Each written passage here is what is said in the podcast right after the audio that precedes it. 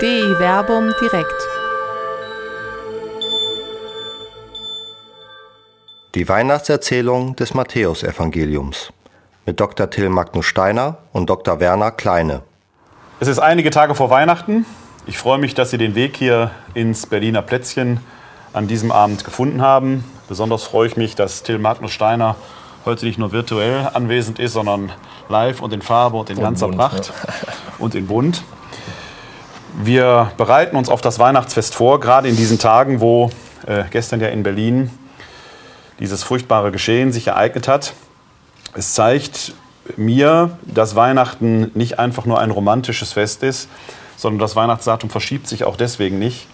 Der Gott, an den wir glauben, ist mitten in diese Welt hineingekommen und das Schicksal des Kindes, das da geboren wird, dessen Geburt wir in der heiligen Nacht feiern, ist ja auch kein romantisches Schicksal gewesen, Gott zeigt uns, dass er selbst in den Katastrophen des Lebens da ist. Dass das Leben dieses Kindes, das geboren wird, von Anfang an unter keinem romantischen Stern stand, das zeigt uns schon das Matthäusevangelium. Wir haben in der Heiligen Schrift zwei Weihnachtsgeschichten bei Lukas und bei Matthäus. Das älteste Evangelium, das Markus-Evangelium, kennt keine Weihnachtsgeschichte. Und der älteste Hinweis auf die Geburt Jesu, wie wir, sie im Galat, wie wir ihn im Galaterbrief finden, da erwähnt Paulus einfach ganz lapidar, er wurde geboren von einer Frau. Das hat sicherlich die Fantasie der Menschen beflügelt. Wie kommt so ein Sohn Gottes zur Welt? Lukas und Matthäus geben eine Antwort darauf. Im letzten Jahr haben wir uns das Lukas-Evangelium angeguckt. In diesem Jahr soll das Matthäus-Evangelium im Mittelpunkt stehen. Beide passen nicht ganz zueinander. Im Lukas-Evangelium geht die Bewegung von Bethlehem nach Nazareth.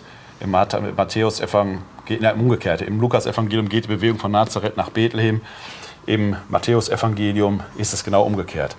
Es lohnt sich deshalb, diese Schrift im Matthäus-Evangelium mal genauer anzuschauen. Das Lukas-Evangelium ist uns ja allein aus der heiligen Nacht im Ohr, da hören wir es in unseren Gottesdiensten.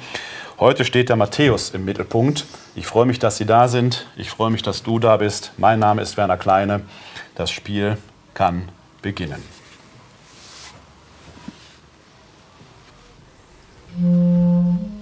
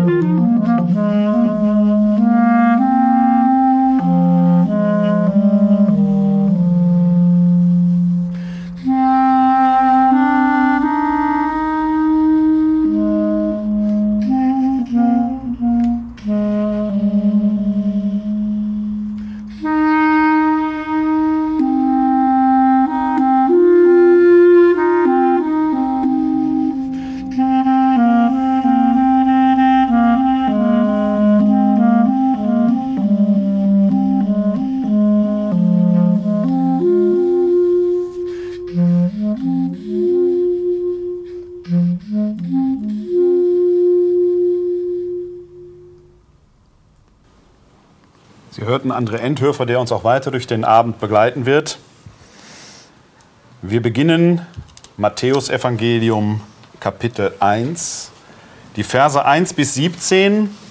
Das ist in den Bibelausgaben, die wir hier heute Abend haben, die Seite 1075. Matthäus 1, Verse 1 bis 17. Stammbaum Jesu Christi, des Sohnes Davids, des Sohnes Abrahams. Abraham war der Vater von Isaak, Isaak von Jakob, Jakob von Juda und seinen Brüdern. Juda war der Vater von Perez und Serach, ihre Mutter war Tamar. Perez war der Vater von Hezron, Hezron von Aram, Aram von Aminadab, Aminadab von Nachschon, Nachschon von Salmon. Salmon war der Vater von Boas, dessen Mutter war Rahab. Boas war der Vater von Obed, dessen Mutter war Ruth. Obed war der Vater von Isai, Isai der Vater des Königs David. David war der Vater von Salomo, dessen Mutter die Frau des Uriah war. Salomo war der Vater von Rehabeam, Rehabeam von Abia, Abia von Asa, Asa von Josaphat, Josaphat von Joram, Joram von Usia. Usia war der Vater von Jotam, Jotam von Ahas, Ahas von Hiskia, Hiskia von Manasse, Manasse von Amos, Amos von Joschia. Joschia war der Vater von Joachim und seinen Brüdern. Das war zur Zeit der babylonischen Gefangenschaft. Nach der babylonischen Gefangenschaft war Joachim der Vater von Shealtiel, Shealtiel von Zerubabel. Zerubabel von Abihud, Abihud von Eliakim, Eliakim von Asor. Asor war der Vater von Zadok, Zadok von Achim, Achim von Eliud. Eliud von Eleazar, Eleazar von Matan, Matan von Jakob. Jakob war der Vater von Josef, dem Mann Marias. Von ihr wurde Jesus geboren, der der Christus, der Messias genannt wird. Im Ganzen sind es also von Abraham bis David 14 Generationen, von David bis zur babylonischen Gefangenschaft 14 Generationen und von der babylonischen Gefangenschaft bis zu Christus 14 Generationen. Der Text liest sich ein bisschen wie das Tropfen eines steten äh, Wasserhahns. So das Wasser kommt langsam raus und immer wieder kommt dieses es zeugte A, zeugte B oder in der Einheitsübersetzung, der alten Einheitsübersetzung, aus der wir heute lesen, heißt es A, zum Beispiel Abraham, war der Vater von B, in dem Fall Isaac. Und viele der Namen, das hast du auch beim Lesen gemerkt, da ist man nicht ganz so sicher, wie man sie aussprechen soll. Aber es sind alles Namen, die die ganze Heilsgeschichte des Alten Testaments zusammenfassen.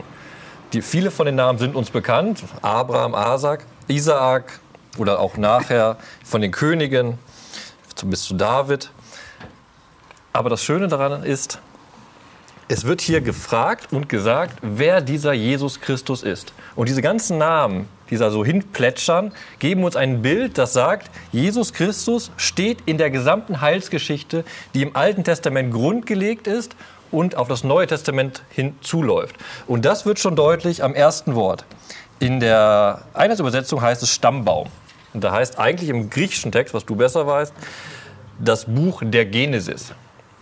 Und das Buch der Genesis öffnet viele Konnotationen. Erstmal kennen wir das Buch Genesis als erstes Buch des Alten Testaments. Gleichzeitig haben wir hier Matthäus Evangelium nur das erste Buch des Neuen Testaments. Und dieses griechische Wort Genesis hat viele Bedeutungen. Es kann auch mit Stammbaum übersetzt werden, wie es hier angegeben wird. Es heißt Entstehungsgeschichte, kann aber auch Leben heißen und einen Neuanfang darstellen. Und an diesem Neuanfang, in dem wir uns hier befinden im Matthäus-Evangelium, ist der erste Satz für mich schon direkt der wichtigste, weil er genau dieser Frage nachgeht, mit der wir uns in den nächsten beiden Kapiteln beschäftigen. Wer ist Jesus Christus? Und da steht, Jesus Christus ist der Sohn Davids und der Sohn Abrahams.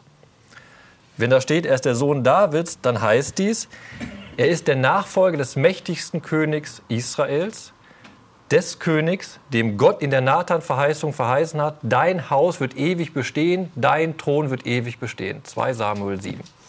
Und das ist in der Heilsgeschichte des Alten Testaments ein wichtiger Anknüpfungspunkt nach der Frage, wer ist der Messias? Wer ist der Erlöser? Wer wird Israel als Volk erlösen von Unterdrückung und von der politischen Unfreiheit und wieder zu einem Staat zurückführen? Also haben wir den Horizont, was passiert mit Israel? Ist Jesus der Sohn Davids, der kommen wird, um Israel zu erlösen? Und wir haben einen zweiten Aspekt, der mit Abraham zusammenhängt. Abraham ist nicht nur der Vater aller Israeliten, so wie Abraham auch der Vorfahre von David ist, sondern Abraham ist selbst in Genesis 12 zu dem berufen, dass er der Segen sein soll für viele Völker. Er selbst ist ein Konvertit, der von Gott herausgerufen wird in die Geschichte und aus ihm entsteht das israelitische, israelitische Volk später, aber eben nicht nur. Ismael und andere gehen auch aus ihm hervor. Und es heißt Genesis 12, Abraham, du wirst sein zum Segen für viele Völker.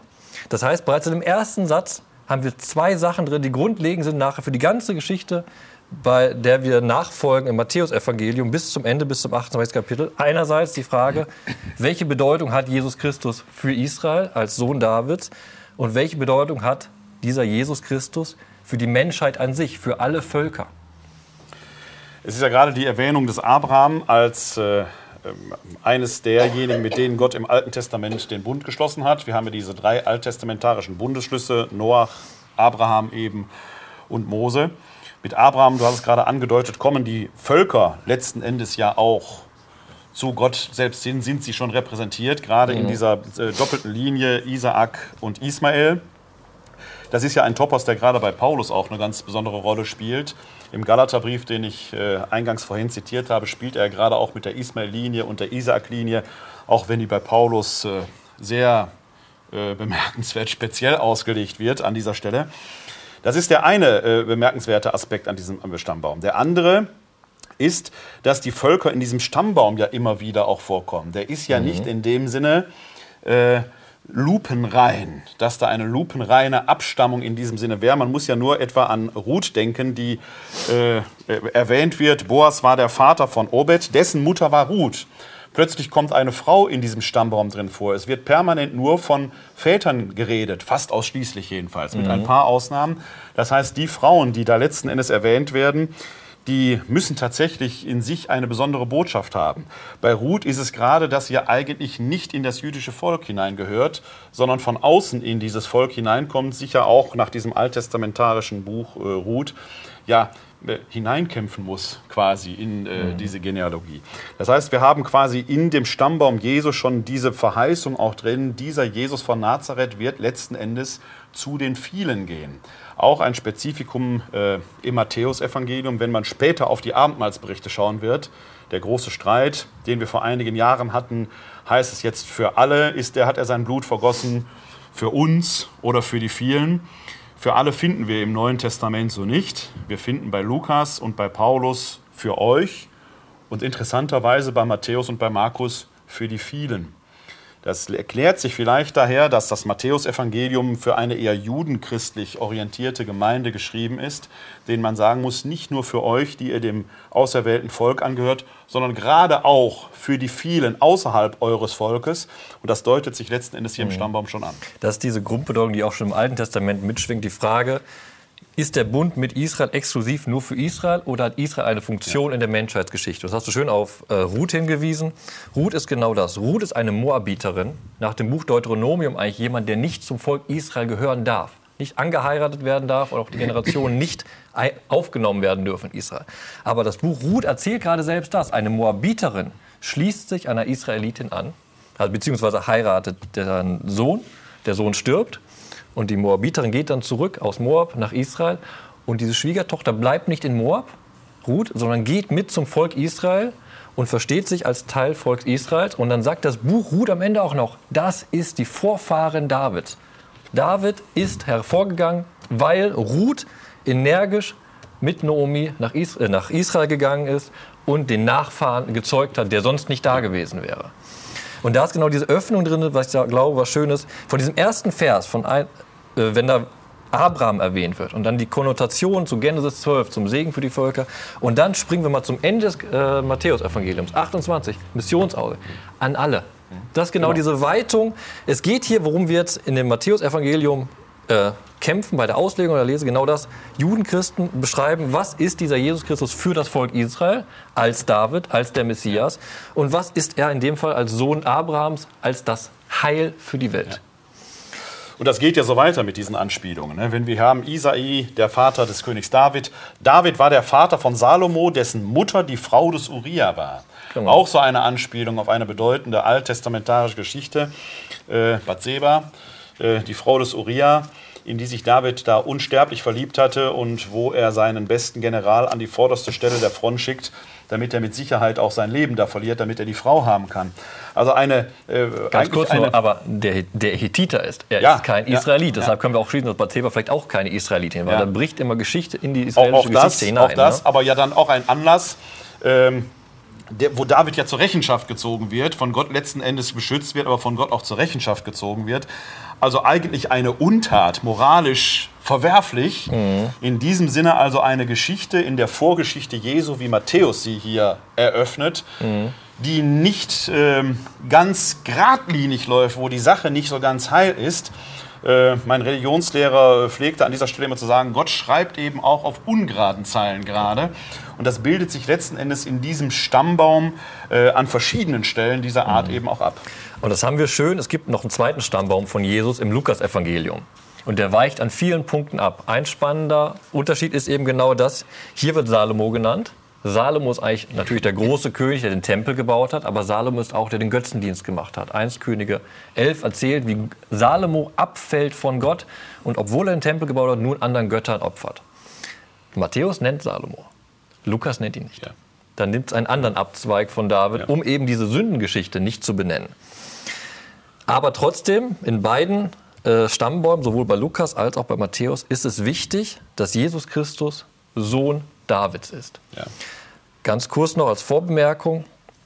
Wenn man in den äh, Stammbaum reinguckt, er ist schön gegliedert. Er sagt ja auch am Ende, der letzte Vers sagt ja, es sind 14 Generationen von Abraham bis David, dann wieder 14 Generationen von David bis zum babylonischen Exil und dann wieder 14 Generationen vom babylonischen Exil bis zu Jesus.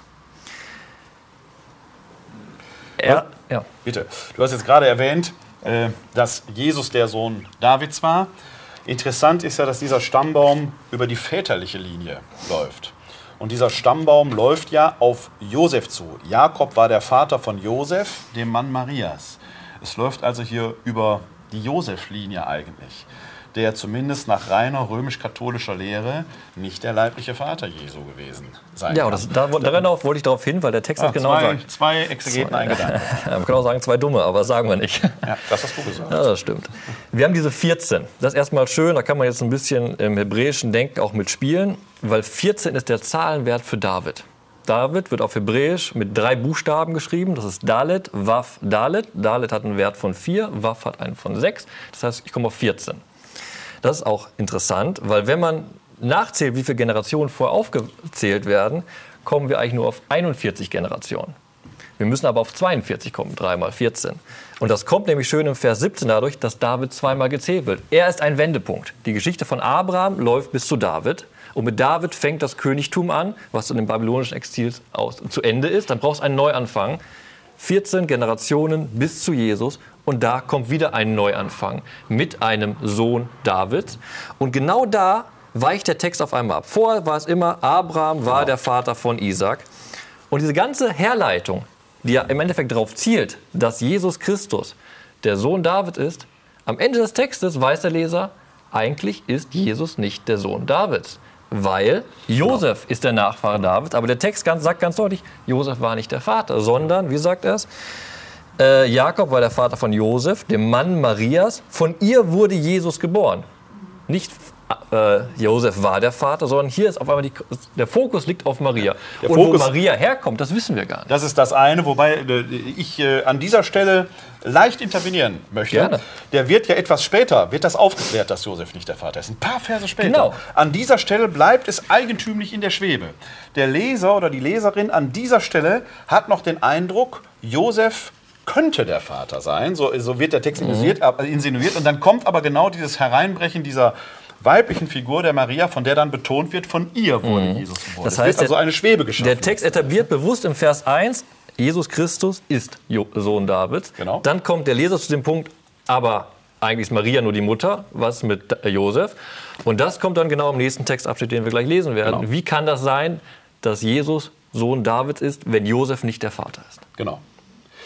Da schauen wir gleich drauf, aber wir werden erst noch zum Nachdenken angehalten, indem wir in die sphärischen Klänge von André Enthöfer eintauchen.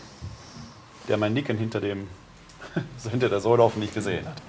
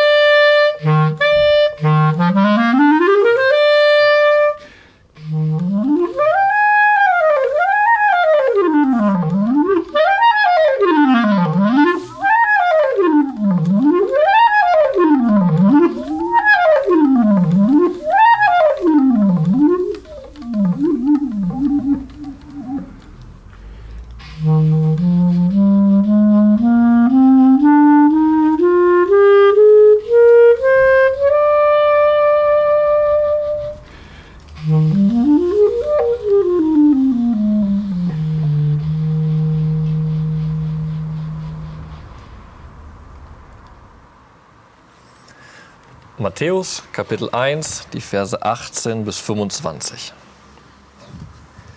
Mit der Geburt Jesu Christi war es so. Maria, seine Mutter, war mit Josef verlobt. Noch bevor sie zusammengekommen waren, zeigte sich, dass sie ein Kind erwartete, durch das Wirken des Heiligen Geistes.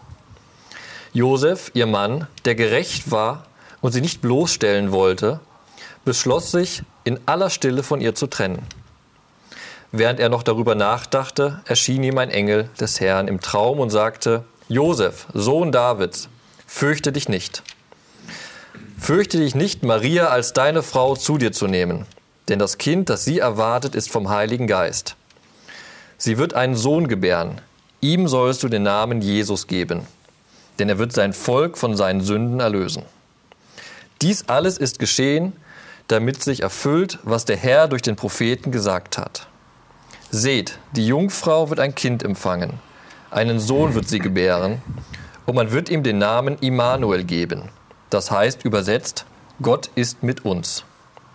Als Josef erwachte, tat er, was der Engel des Herrn ihm befohlen hatte, und nahm seine Frau zu sich. Er erkannte sie aber nicht, bis sie ihren Sohn gebar, und er gab ihm den Namen Jesus. Wer so die Weihnachtsgeschichte im Ohr hat, natürlich den Lukas. Für den klingt dieser Text, finde ich, erstmal äußerst spartanisch, nahezu ernüchternd.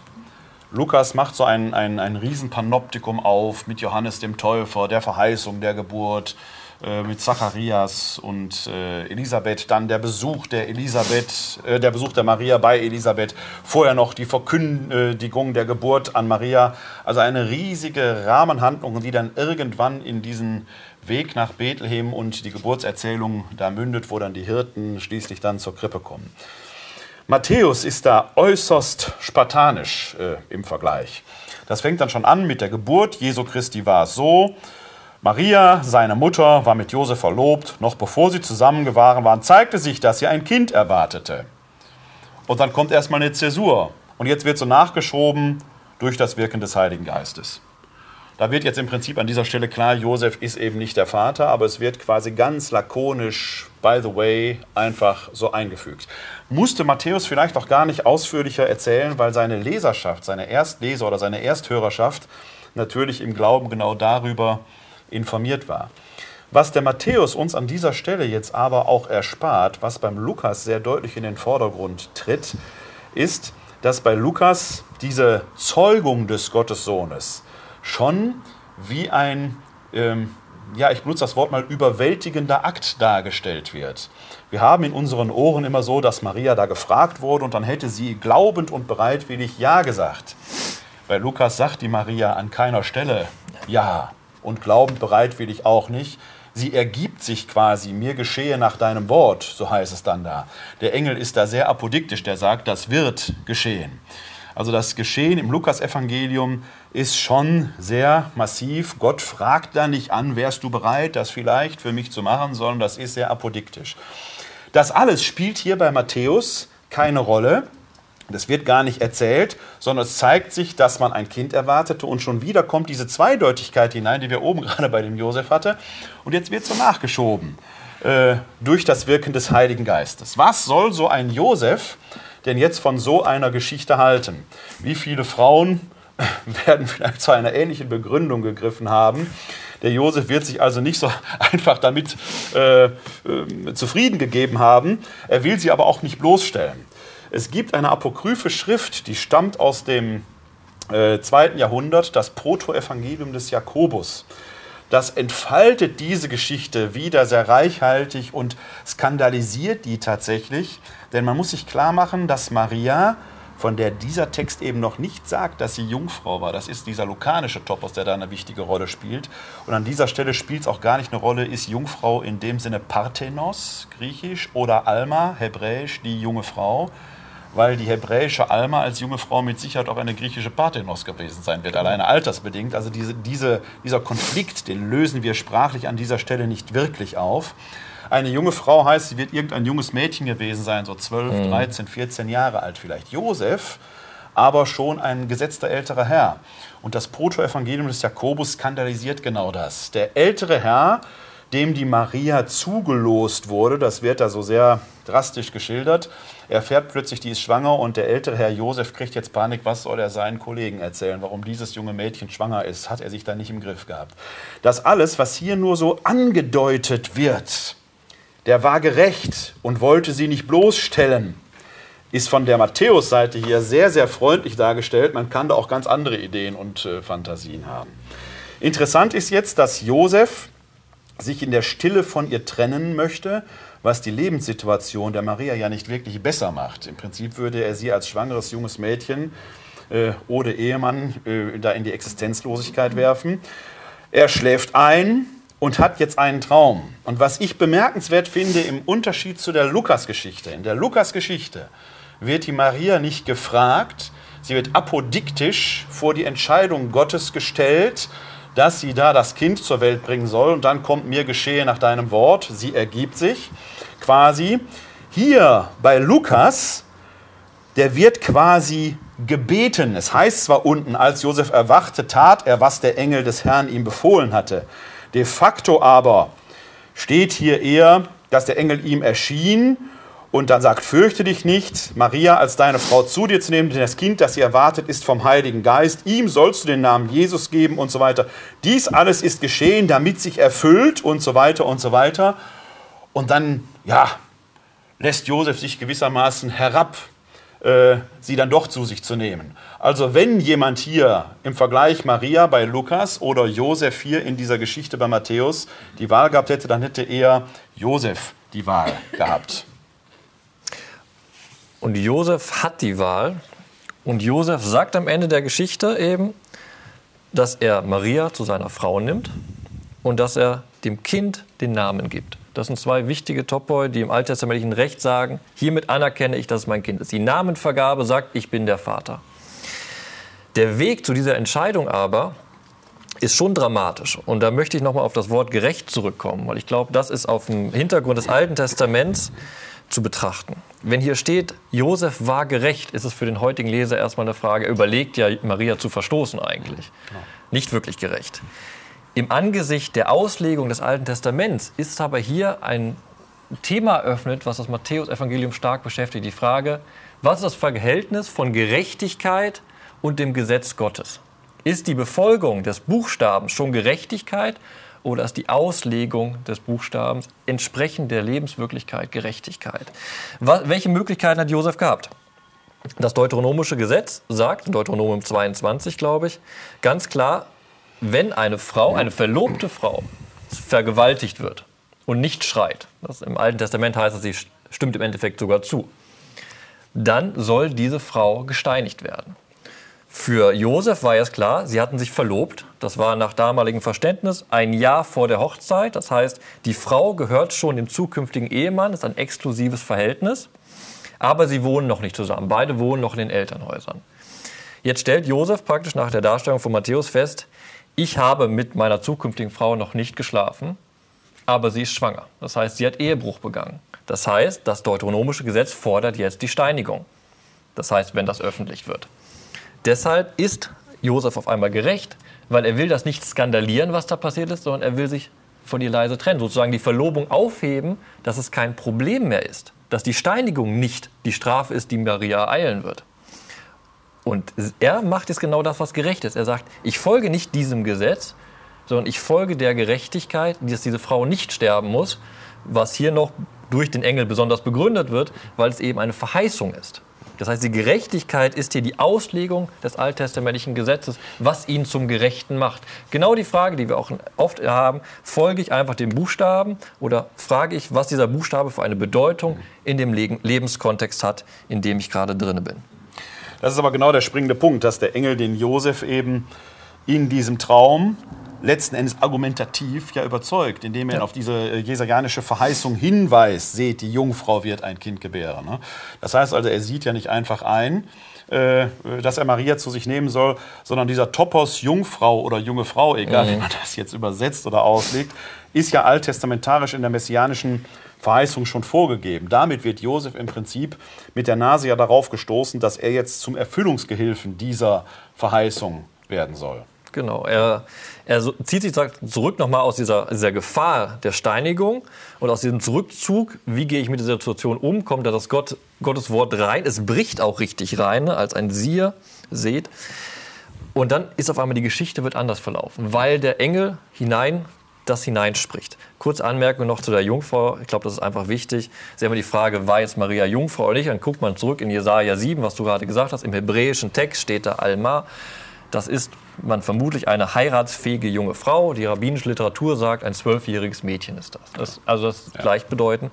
Und so kommt es auch, das ist keine Änderung des Matthäus, dass er sagt, ich greife jetzt in den Text ein, sondern damals in der griechischen Übersetzung, die angefertigt wurde, also vor christlicher Zeit, wurde von der hebräischen Bibel eine griechische Übersetzung in Alexandrien angefertigt. Und schon da wurde aus der jungen Frau eine Jungfrau, beeinflusst durch den Kontext damals. Und diese Stelle zieht dann der Autor des Matthäus-Evangeliums heran, um zu genau. erklären, genau. was da passiert ist. Also er legt sich nicht die Bibel zurecht, wie er braucht, sondern er hat praktisch, er sucht Kategorien, mit denen er erklären kann, wer dieser Jesus Christus ist. Genau dieses Spiel haben wir gerade in den beiden Texten erlebt. Er sagt, es ist der Sohn Davids, aber Jungfrau. Das sind eigentlich zwei Sachen, die sich widersprechen. Das bringt er jetzt in den beiden Kapiteln zusammen, mit denen er es erklärt. Dadurch, dass Josef den Sohn anerkennt, die Ehe schließen wird und dem Kind den Namen gibt, ist Jesus der Sohn Josefs und damit der Sohn Davids. Was ja aber auch bemerkenswert an dem gesamten Verfahren ist, weil dieses Verfahren letzten Endes so ein wenig in die Autorenwerkstatt, äh, in diesem Fall des Matthäus, schauen lässt. Der Lukas geht aber in, äh, seiner Weise etwas ähnlich davor. Denn äh, ich hatte das eingangs ja zitiert, äh, es gibt eigentlich keinen Bericht über das, wie Jesus zur Welt gekommen ist. Wie gesagt, Paulus als der älteste schriftliche, als der älteste neutestamentliche Schriftsteller sagt ganz lapidar, geboren von einer Frau, Punkt. Mhm. Und jetzt macht man sich natürlich Gedanken darüber, wie kann das, wie kommt denn Gott zur Welt? Wenn Jesus Christus, der am Kreuz gestorben und von den Toten auferstanden ist, wenn in ihm Gott wirksam war, wenn er der Sohn Gottes schlechthin ist, wie kommt denn dann dieser Sohn Gottes zur Welt? Und man erfindet jetzt nicht einfach irgendeine Geschichte, sondern man schaut letzten Endes in die messianischen Verheißungen, in die Heilsgeschichte des, dessen hinein, was wir das Alte Testament äh, nennen. Und man findet dort genau eben diese Hinweise bei Jesaja in diesem Fall: Seht, die Jungfrau wird ein Kind empfangen. Man findet die Hinweise auf äh, König David, wenn man auch an äh, Psalm 2, glaube ich, denkt. Ne? Mein Der Sohn, bist Sohn du heute, ja. ich, habe ich dich gezeugt. Also genau, Genau. Äh, diese Dinge, die da eine ganz wichtige Rolle spielen und die werden jetzt hier literarisch verarbeitet. Wenn man das jetzt historisch prüfen würde, ist das historisch genau so und nicht anders passiert, dann müsste man ein wenig die Waffen strecken. Allein schon deshalb, weil die Bewegung von Lukas, von Nazareth nach Bethlehem, völlig dem entgegenläuft, was Matthäus schreibt. Da wohnen die ja quasi schon in Bethlehem und müssen ja irgendwie nach Nazareth verfrachtet werden, weil er halt in Nazareth aufgewachsen ist. Sie ist aber genau gegenläufig. Man kriegt diese beiden Weihnachtsgeschichten nicht überein. Das ist aber auch gar nicht der springende Punkt, um die es geht, sondern man will eigentlich nur herleiten und begründen tatsächlich, es ist der verheißene Messias. Das sagt der Text ja auch mehrfach. Oben beim Stammbaum hatten wir es schon, der der Christus, der Messias genannt werden wird. Hier hatten wir jetzt gerade den Hinweis äh, auf den Immanuel, der Gott mit uns sein soll. Auch da diese alttestamentarische Verheißung. Dieses, genau was du gesagt hast mit dem Historischen, das will ich noch mal ganz kurz betonen. Der erste Stammbaum, den wir gelesen haben, wenn wir jetzt das wirklich mal das Alte Testament daneben liegt und die Stammbäume nachgucken, das ist nicht historisch, das ist keine historische Herleitung. Dem Autor geht es mehr um diese Zahl 14 als um die Folge. Eine ganze Reihe von Königen, die eigentlich da aufgeführt werden müssen, werden nicht aufgeführt. Die opfert der Autor von Matthäus oder der Vorlage, um diese 14er-Struktur hinzubekommen.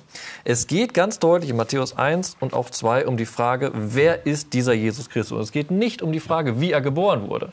Weil das ist gerade, haben wir schon gesagt, der letzte Vers von dem Text, den wir gerade gelesen heißt, haben, heißt, Josef erkannte sie aber nicht, bis sie ihren Sohn gebar und er gab ihm den Namen Jesus. Den, den Text, den wir gleich lesen werden, fängt dann an, als Jesus zur Zeit des Königs Herodes in Bethlehem in Juda geboren worden war.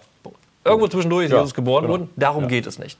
Uns geht es um die Frage, wer ist dieser Jesus Christus? Es geht um eine Wesensbeschreibung letzten Endes. Also das innere Wesen, das, was man von außen gar nicht erklären kann. Ich sage mal, das Einzige, was an diesen Weihnachtsgeschichten scheinbar festzustehen scheint, ist, Bethlehem ist Geburtsort, Nazareth der Ort, wo er aufwächst. Da gibt es auch keine Beweise für, aber wenigstens da sind sich die beiden Weihnachtsgeschichten, die wir haben, Lukas und Matthäus, einig an dieser Stelle. Und der Autor benutzt diese verschiedenen Kategorien, um jetzt zu erklären, wer dieser Jesus ist. Und wir hatten die Kategorien am Anfang genannt. Ganz wichtig ist diese äh, Sohn Davids-Kategorie, womit der Messias verbunden ist, der Erlöser. Im Alten Testament gibt es viele verschiedene Theologien, wer der Erlöser Israels sein wird. Ob es ein König sein wird, ob es ein Prophet sein wird oder ein Priester, wie diese Erlösung kommen wird durch die Neuetablierung des Kultes, durch ein neues Königtum. Und hier aber, Matthäus wählt eine Kategorie, wo der damalige Leser dann auf einmal stolpert und denkt, mit dem Messias verbinde ich was anderes. Weil er sagt hier, dieser Jesus, er wird sein Volk von seinen Sünden erlösen. Eigentlich ist die Kategorie Messias sehr politisch, befreiungstechnisch. Aber hier geht es spezifisch um die Sünden. Er ist ein Erlöser in dem wahren Sinne. Ein Topos, der ja dann im Evangelium später auch immer wieder eine Rolle spielen wird. Diese Befreiung von, von den Sünden, ne? das äh, da letzten Endes in dem Gesamtevangelium bei Matthäus dann ja auch stärker entfaltet wird. Und der zweite Begriff, den ich da noch wichtig finde, also ein bricht er das auf. Messias ist der, der von den Sünden erlöst. Und Messias ist der, der als Gott bei den Menschen ist, als Immanuel. Das ist nicht nur ein Rückverweis eben in Jesaja, sondern auch ein Vorverweis ins Matthäusevangelium. Dort, wo zwei oder drei versammelt sind, da bin ich mitten unter ihnen. Der Gott, der mitten unter ihnen ist. Am Ende 28. Ich werde bei euch sein. Alle Tage bis ans Ende Genau, der hier Welt. definiert Genau. jetzt Matthäus seine Theologie. Ja. Er kommt aus den Kategorien des Alten Testaments und fängt jetzt selbst zu interpretieren an, wie verstehe ich Jesus Christus als ein Ereignis in der Geschichte. Und noch einen Punkt, Entschuldigung, jetzt, jetzt fällt mir alles auf hier. Äh, was auch schön ist an dem äh, Jesaja-Zitat, da greift Matthäus nämlich wirklich ein bisschen ein und ändert es nämlich. In dem eigentlichen hebräischen Zitat gibt nämlich die Mutter dem Kind den Namen. Hier aber in dem Zitat äh, heißt es, und man wird ihm den Namen Immanuel geben. Der wird die Perspektive, ein Kollektiv, eine Gruppe gibt dem Jesus einen anderen Namen. Das ist eben die Gemeinde des Matthäus, würde ich sagen. Die sagt, dieser Jesus Christus ist ein Gott, der in uns ist, bei uns als Gemeinde ist. Und das ist ja das Interessante, was wir heute im Jahr 2016 mit nahezu 2000 Jahre Kirchen- und Glaubensgeschichte im Rücken. Wir denken ja immer, das wäre alles schon so vom Himmel gefallen gewesen. Wir bewegen uns aber hier quasi in den Anfangsjahren des Christentums, indem man ja noch um das, ja auch noch sehr leibhaftig, um dieses Verstehen dessen, was da geschehen ist, ringt. Wir befinden uns rein abfassungstechnisch etwa um das Jahr 80, also 50 Jahre nach Kreuzestod und Auferstehung Jesu Christi. Aber das ist alles noch ganz frisch. Das heißt, man ringt ja geradezu dieses Unerhörte zu fassen. Unerhört ist ja alleine schon ein Toter, der wieder lebt. Ja. Dann noch ein Gekreuzigter, also ein eigentlich Gottverlassener, der wieder aufersteht. Was ist um diesen Jesus von Nazareth? Und dieser Text versucht es hier, aus Sicht des Glaubens freilich, ins Wort zu bringen, zu fassen. Und sowohl die Einleitung der Stammbaum als auch ähm, jetzt hier die Einbringung dieses Jesaja-Zitates zeigt eigentlich, hier ist ein Theologe am Werk. Denn was machen Theologen? Sie schauen in das, was wir das Wort Gottes nennen. Deswegen sind wir beiden ja auch Exegeten, weil wir uns mit dem Wichtigsten in der Theologie beschäftigen, mit dem Wort Gottes. Da hat man was Festes, da weiß man, worauf man bauen kann. Und das ist, was der Matthäus eben hier macht. Der Lukas macht es auch mit anderen Textstellen, kommt aber im Endeffekt zum gleichen Und Ergebnis. hier kann man so schön greifen. Genau das als Exeget. Wir legen Alt, das Alte Testament aus, die damalige Heilige Schrift, haben da Kategorien drin. Aber es heißt eben nicht nur gucken, was damals in der Vergangenheit war, sondern Matthäus schreibt für seine Gemeinde in der Lebenswirklichkeit seiner Gemeinde. Das heißt, wie verbinde ich eben Davids Theologie, ja. die Idee der Jungfrauengeburt ja. und das Verständnis von Jesus Christus in den Erzählungen? Du hast ja gerade schon den Bogen äh, gespannt an das Ende des Matthäusevangeliums. Ich bin bei euch alle Tage bis ans Ende der Welt. Bei Markus am Ende des Evangeliums heißt es ja auch, geht hin in alle Welt und verkündigt das Evangelium allen Geschöpfen. Mhm. Interessant bei Markus eben nicht nur den Menschen, sondern allen Geschöpfen.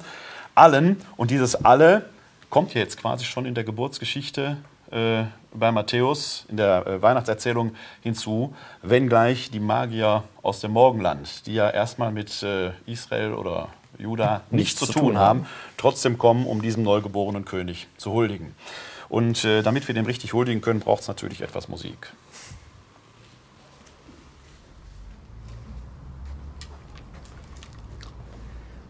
Musik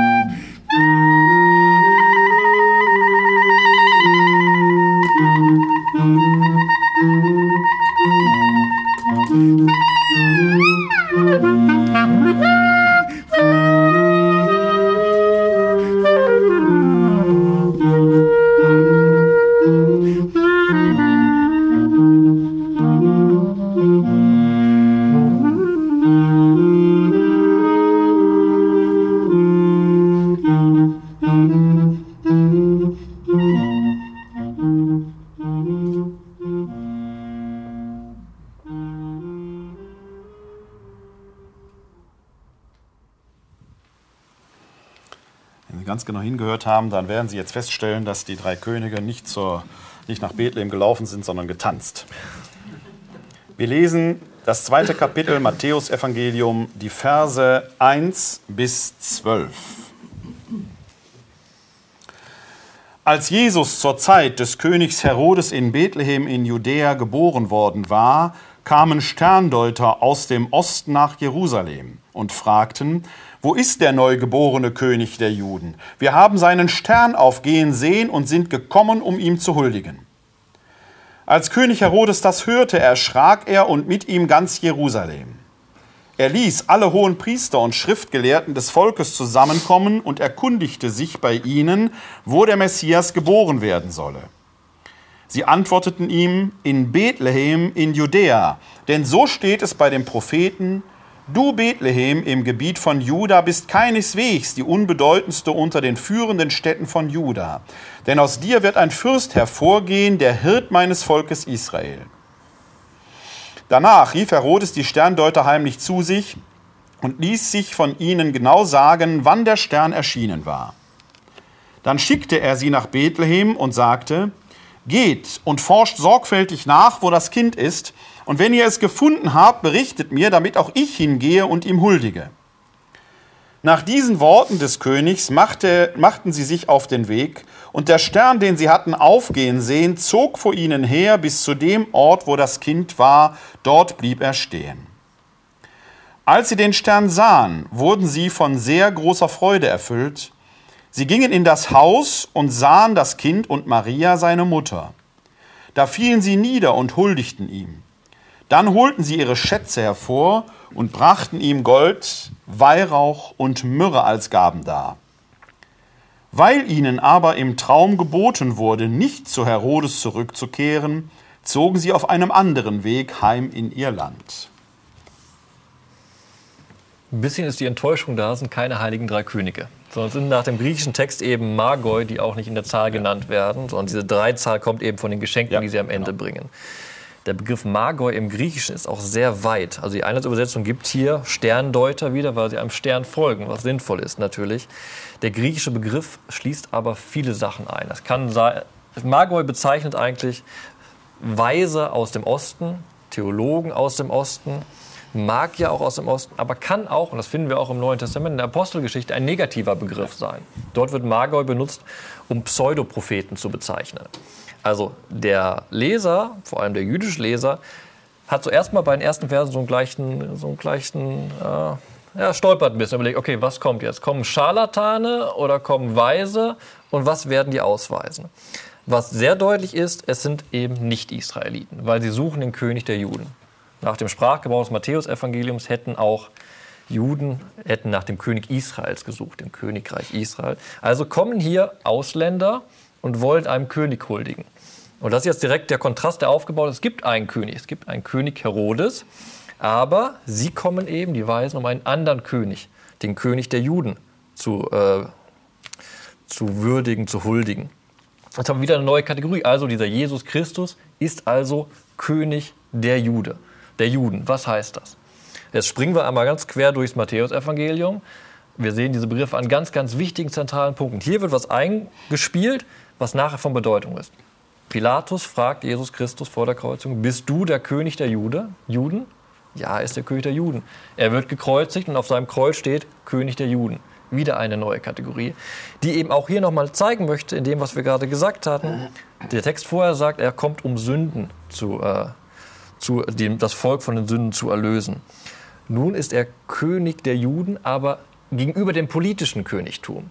Das ist auch die große Angst, die hier deutlich wird von Herodes. Herodes merkt, eine neue Kraft wird aufkommen. Er, er, fragt auch nicht direkt, okay, wer ist dieser König der Juden, sondern er fragt seine Schriftgelehrten, wo soll der Messias, genau diese Kategorie, dieser Sohn Davids, der die politische Befreiung bringen soll, wo soll der geboren werden? Und dann kommt ein Rückverweis auf das Alte Testament in dem Zitat eben aus Bethlehem soll er kommen. Wieder eine Tradition, die das benennt. Und generell schweben wir in dem ganzen Text sehr auf alttestamentlichem Boden, weil wir haben in Jesaja 60 die schöne Vision des Propheten, dass die Völker von einem Licht geführt nach Jerusalem kommen werden und den Gott anerkennen werden. Jetzt haben wir hier aber, wenn ein jüdischer Leser es gelesen hat, einen Bruch. Die Sterndeuter kommen zwar nach Jerusalem, zur Hauptstadt, aber erfahren da, dass eigentlich nach Bethlehem gegangen werden muss. Die kleinere, unbedeutendere Stadt. Jesus Christus wird eben nicht im Zentrum des Staates Israels, des Judentums geboren, da wo der Tempel ist, sondern in Bethlehem. Bethlehem, die Stadt, aus der David herausgerufen wurde, um den Staat Israel überhaupt zu etablieren. Also wieder ein Zeichen von einem Neuanfang der hier grundgelegt wird und auf den die Geschichte hinverweist. Genau der Frage wieder, was heißt es, dass Jesus Christus Sohn Davids ist? Was heißt es, dass er König der Juden ist? Wie wird er Messias sein? Und das wird hier erstmals anerkannt, eben auch spannend, nicht von den Juden, So, und die sind erstmal entsetzt. Ja, ja. König Herodes ist entsetzt, die Schriftgelehrten sind entsetzt. Aber die Ausländer in dem Falle kommen, um diesen König zu huldigen und sich darüber zu freuen. Da wird ein starker Kontrast aufgebaut. Und das ist ja äh, ein Text mit ganz vielen Anspielungen, nicht nur ins Alte Testament hinein. Letzten Endes legt der Herodes hier auch schon wieder ja so eine Lunte, schaut ins Alte Testament hinein, was da steht. Also das, was wir das Alte Testament nennen, schaut die damals Heilige Schrift. gesagt in die Heilige Schrift hinein. äh, Das, was da steht. Du hast das Königtum schon erwähnt, du hast auch schon die, diese Inri-Schrift, Jesus äh, der Nazarener, äh, König der Juden. Das ist ja auch ein Topos, Jesus der Nazarener, der wird aber in Bethlehem geboren. Gleich ganz zum Schluss werden wir den Satz lesen, er wird Nazoräer genannt werden. Da kommt das letzten Endes zusammen, dass man diese beiden Enden Bethlehem und Nazareth ja irgendwie auch erklären muss. Denn es gibt ja das historische Faktum, dass da am Kreuz offenkundig diese Anklage letzten Endes war. Was ich aber noch bemerkenswert an dieser äh, Stelle finde, und äh, ob jetzt Magier, Sterndeuter, äh, man vermutet vielleicht sogar eher persische Priester hinter denen, dass, äh, wo kommen die her? Aus dem Osten aber nicht irgendwo aus dem Osten. Wir heute müssen das durch archäologische Funde uns eigentlich erst wieder vergegenwärtigen, um was für Typen hat es sich denn da gehandelt, die da kommen. Für die Zeitgenossen damals, auch wenn man in Persien nicht war, aber gab es sicherlich eine, eine Größe, äh, die vielen damals vielleicht im Bewusstsein war. Denn in Persien, sprich eigentlich Babylon, gab es die Zikurat. Die dienten unter anderem der Sternbeobachtung. Das war auch kultisch, weil man damit natürlich, das war eine Aufgabe, die Priester hatten, um Saatzeiten, Erntezeiten und so weiter entsprechend ähm, zu, äh, festlegen zu können. Und die beobachteten die Sterne. Wir wissen es, dass gerade in Babylon äh, da die äh, Astronomie, vielleicht auch die Astrologie, äh, eine hohe Kunst war, die man beherrschte. Also es liegt nahe, dass die aus dem Osten sich mit der Sterndeuterei auskannten, weil sie halt auch Sterne beobachteten auf diesen Aussichtstürmen, so könnte man sagen. Und man hat natürlich immer wieder versucht herauszufinden, gab es diesen Stern von Bethlehem wirklich? Es gibt ganz, ganz viele unterschiedliche Theorien. Da kann man jetzt so stehen, wie man will, ob es eine Supernova war, die sich da ereignet hat. De facto hat man herausgefunden, dass es zwei Planeten gab, die sich zwar nicht im Jahre Null unserer Zeitrechnung, aber ich glaube so sieben vor Christus oder sowas unserer Zeitrechnung sehr eng aneinander gestanden sind. Das ist Jupiter und das ist äh, Saturn gewesen. Beide haben in der Zeit, im zeitgenössischen Denken, wo diese Geschrift, Schriften aufgeschrieben sind, eine bestimmte Bedeutung. Jupiter als der Königsstern und Saturn, wenn ich richtig informiert bin, war der Stern des jüdischen Volkes. Das heißt, man hat in dieser Sternengeschichte zumindest für die Zeitgenossen auch wieder diesen Hinweis, den man im Alten Testament explizit findet, für die, die dem Volk Israel angehören. Aber selbst außerhalb des Volkes Israel, bei den vielen, gibt es diesen Hinweis. Paulus schreibt im Römerbrief interessanterweise, die Heiden können ja alleine aus der Natur heraus schon erkennen, äh, was Gottes Wille ist und pflegen ihn. Also es ist gar kein exklusives Recht Israels. Es gibt offenkundig auch andere Wege, zu dieser Erkenntnis zu gelangen. Und diese Sterndeuter, Magier, was auch immer sie jetzt gewesen sind, sind da im Prinzip auf, auf einem ganz anderen Weg auf diese Spur geraten, äh, dass da in Bethlehem offenkundig etwas Weltbewegendes passiert, gar nicht durchs Schriftstudium. Und äh, ich sage jetzt mal so ein bisschen mit dem Augenzwicker, Konkurrenz belebt ja das Geschäft. Das heißt, schaut genau hin, das ist nicht nur ein theologisches Hingespinst, das wir uns gerne wünschen, sondern die Zeichen der Welt deuten hin, hier geschieht Außergewöhnliches. Und da wird der Kontrast, Kontrast schon aufgezeigt zwischen Judentum und Christentum nachher im Endeffekt. Die Sache ist nicht, der Stern ist nicht wichtig, ob der war oder nicht Ja, war, ja- sondern die Frage ist genau das, der Stern ist der Moment. Das heißt, die Nichtjuden kommen, um dem König zu huldigen, gehen zu dem Volk, das die Schrift hat, in der Schrift theoretisch weiß, was angekündigt ist, aber ihrer Schrift zwar darauf hinweisen können, aber nicht nachgehen. Sie sagen ja, ihr müsst nach Bethlehem gehen, aber keiner von denen, weder die Sadduzäer noch König Herodes, geht nach Bethlehem, sondern die einzigen, die wirklich huldigen und das Momentum feiern in dem Sinne, sind die nicht. Da sind wir wieder bei dem Bogen, dass Jesus Christus eben auch Sohn Abrahams ist, der Heil für die, für die Völker bringt. Und hier haben wir ein Leitwort in dem Kapitel, was wichtig ist. Das Leitwort ist dieses Niederfallen, diese Proskynese. Die, die äh, Magoi, also die Weisen in dem Falle, kommen, um niederzufallen und anzubeten. Herodes sagt, er will das auch machen. Er geht aber nicht, sondern der Einzige, die, dann, die einzigen, die dann gehen, sind die Magoi. Und wenn wir nachher weiter gucken, im ganzen Matthäus-Evangelium fällt niemand vor Herodes oder vor Pilatus auf den Boden, sondern es ist immer nur der, der gehul dem gehuldigt wird, ist Jesus Christus. Ja. Und die erste Huldigung passiert nicht durch das Judentum, das ist der Kontrast, der ja wichtig ist, glaube ich, sondern durch Nicht-Israeliten. Ja, und auch das ist ja ein Topos, den wir im Matthäus-Evangelium häufiger finden, wenn man nur an das Gleichnis vom königlichen Hochzeitsmahl denkt, ne? wo die eigenen Leute des Königs sogar den, den Sohn des Königs erschlagen, der daraufhin Krieg führt und dann die von den Hecken und Zäunen gerufen werden. Also selbst in der, das ist, hier werden so verschiedene Handlungslinien in dieser Weihnachtsgeschichte bei Matthäus aufgemacht, die sich letzten Endes wie so rote Fäden durch das Evangelium hindurchflechten. Ne? Die, die werden quasi eröffnet, ohne dass äh, der Leser, sofern er es denn zum ersten Mal liest, schon alles auflösen kann. Aber eigentlich zeigt Matthäus damit, dass er ein, ja, vielleicht fast ein Romancier ist, der weiß, äh, Spannungsfäden aufzubauen, die sich dann zum Schluss mhm. erst äh, hin entsprechend lösen werden. Und da muss man noch mal einen Punkt auch sagen zu der Historizität. Genau hier entwirft Matthäus das schöne Bild, dass alle in Jerusalem einhellig die Meinung ja. hatten, okay, ja, der wird in Bethlehem geboren. Ja, Erstens, wer rabbinische Literatur kennt, weiß, es gibt keine eine Meinung. Es gibt tausend Meinungen, die diskutiert werden. Und hier ganz deutlich, wenn er von hohen Priestern spricht, das waren die Sadduzäer. Und das war eine Gruppe damals im Judentum, die hatte gar keine Messias-Erwartung. Für die war die Messias Erwartungen haben sie vielleicht teilweise an Glauben, es war nicht das, worauf sie gewartet haben. Und was ich gesagt habe, es gibt verschiedene Messias-Erwartungen. Und dass der Messias in Bethlehem geboren war, das war keine Wahrheit, die in Stein gemeißelt war, sondern es war eine Auslegungstradition, die hier mit dem Buch Micha begründet wird, weil eben David statt. Aber hier erzeugt eben Matthäus auch bewusst ein Bild. Ne? Ja. Ganz Jerusalem als Machtzentrum weiß es eigentlich besser, aber geht nicht zum König der ja, Juden, ja. sondern dafür muss erst aus dem Osten müssen die, muss die Weisheit sozusagen nach Jerusalem kommen, um das zu zeigen. Ja. Das wäre ein leichtes gewesen. Bethlehem wird damals nicht so riesengroß gewesen sein, das dass, man das, dass, man da jetzt, wer weiß, wie suchen muss. Ne? Sag mal, was hältst du übrigens von diesen Geschenken, die die bringen? Für so ein neugeborenes Kind, für so eine junge Familie.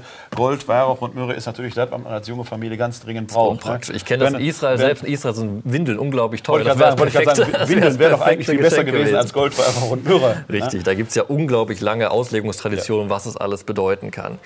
Im Kontext der damaligen Zeit kann man es einfach sagen, das sind die wertvollsten Gegenstände, die man mitbringen kann. Das sind alles Sachen, die man importieren müssen, die gebraucht werden. Das ist schön, die in verschiedenen Sektoren gebraucht werden. Die werden gebraucht im Kult, aber auch in der Kosmetik. Ja bei der Medizin. Das wurde dann nachher bei Origenes ausge, ja. ausgelegt. Das weißt du wahrscheinlich besser ja, Gold, als ich. Königswürde, Gold, Weihrauch, Königswürde, Weihrauch. Myrrhe als, Myrrhe als Vorausdeutung seines Aber es ist gerade im Endeffekt die Würdigung durch die kostbarsten Gegenstände der damaligen ja. Zeit, um zu zeigen, das ist nicht irgendein König, sondern aus dem Osten kommen die weisen Menschen mit hochwertigen Geschenken, mit, um zu sagen, hier ist ein kompletter Neuanfang, hier ist Zeitgeschichte etwas unglaublich Wichtiges, was passiert. Ja. Das ist ja genau der Kontrast nochmal. Die Könige, diese Weisen kommen nicht nur mit Geschenken, sondern sie huldigen das an, während in Jerusalem niemand sich deswegen bewegt. Ja.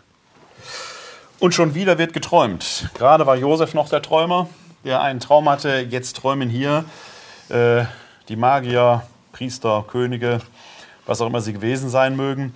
Äh, wenn wir mal davon ausgehen, dass das nicht alles Tagträumer waren und die permanent äh, narkoleptisch tagsüber in den äh, Schlaf gefallen sind, scheint ja die Nacht auch eine besondere Rolle zu spielen in der Denkweise des Matthäus hier. Denn der Traum so als Offenbarungsort äh, der göttlichen Botschaft, der man so im, vielleicht mit, reiner, äh, mit reinem Verstand, reiner taghellen Vernunft so gar nicht beikommen kann, wo es dann auch die, das Geheimnis des Nächtlichen braucht. Nacht scheint ein interessantes Thema zu sein. Ja, weil auch im Endeffekt, was erzählt wird, ist ja die horizontale Geschichte, wie sie verläuft. Die menschliche Geschichte, welche Menschen wie agieren am helllichten Tage, ja. wie man es sieht. Aber in der Nacht bricht dann immer wieder Gottes Wort rein und lenkt die Geschichte ganz anders, so wie er sie haben möchte, wie er sie braucht, wie er sie laufen lassen möchte. Das ist ja auch fast ein Hinweis, wenn man so an, an Jakob etwa denkt, die, die Himmelsleiter, ne, die im, äh, Genau, also wir haben generell im Alten Testament dieses ja. Topos, das Topos des Traumes. Gott bricht in diese Welt hinein, ja. genau in einem Zustand, der Traum ist ja genau das, irgendwas zwischen wach, nicht wach, wahrnehmen, nicht wahrnehmen, etwas Fiktives, aber doch Reales, was genau da, wo hier Gott reinbricht anspricht und das ist das Spannende, die Geschichte neu lenkt. Ich finde ja, dass Klarinettmusik was wunderbar Träumerisches hat. Da stimme ich dir zu. Wollen wir mal gucken, ob der uns zum Träumen bringt. Nicht zum Einschlafen. Auch bis jetzt. Bis, bis jetzt, hat er mich ganz wach gehalten.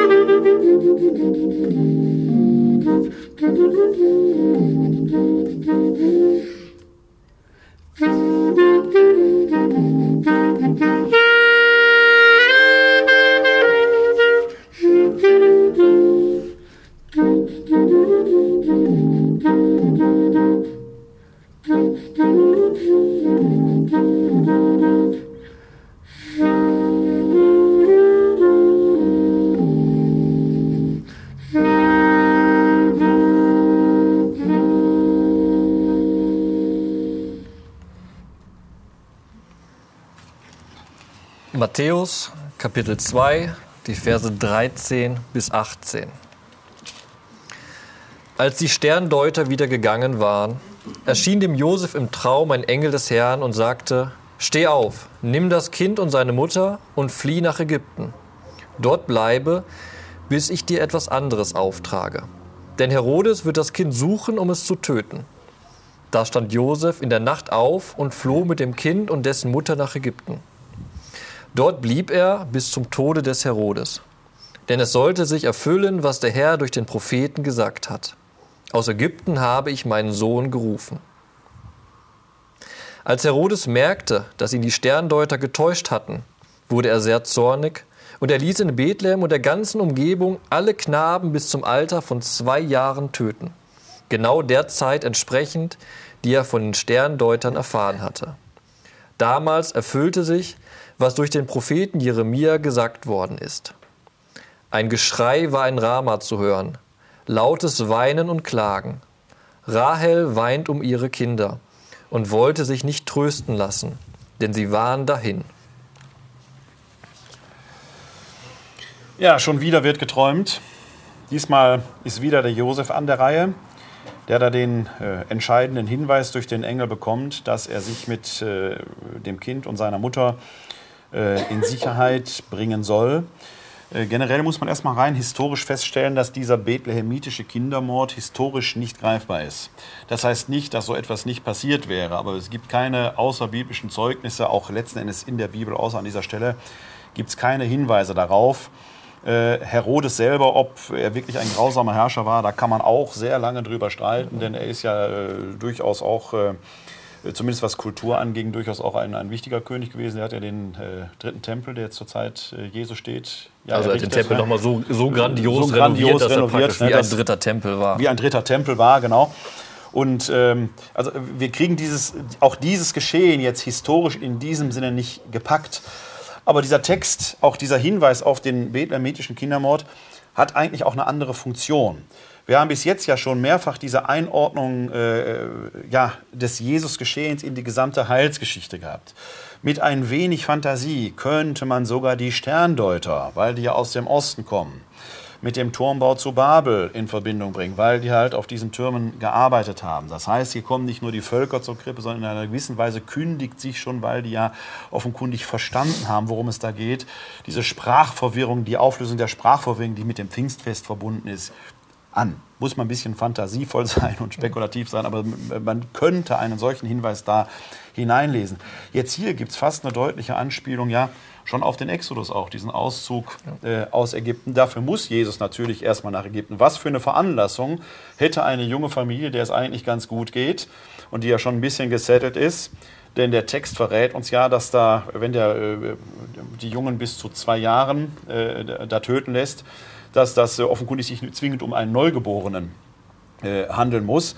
Ähm, was würde eine solche Familie veranlassen, freiwillig nach Ägypten zu gehen, damit sich diese äh, prophetische Verheißung da entsprechend erfüllt? Also die Geschichte mag literarisch ähm, entsprechend ähm, konstruiert sein, aber auch hier gibt es ja mit diesem Jeremia-Zitat durchaus einen Anlass, wo man sagt, äh, es hat tatsächlich auch bei den Propheten eine entsprechende Verheißung, kann man in diesem Fall ja wohl schlecht sagen, aber einen Hinweis gegeben. Ein Geschrei war ein Rama zu hören, lautes Weinen und Wehklagen. Rahel weinte um ihre Kinder und wollte sich nicht trösten lassen, denn sie waren dahin.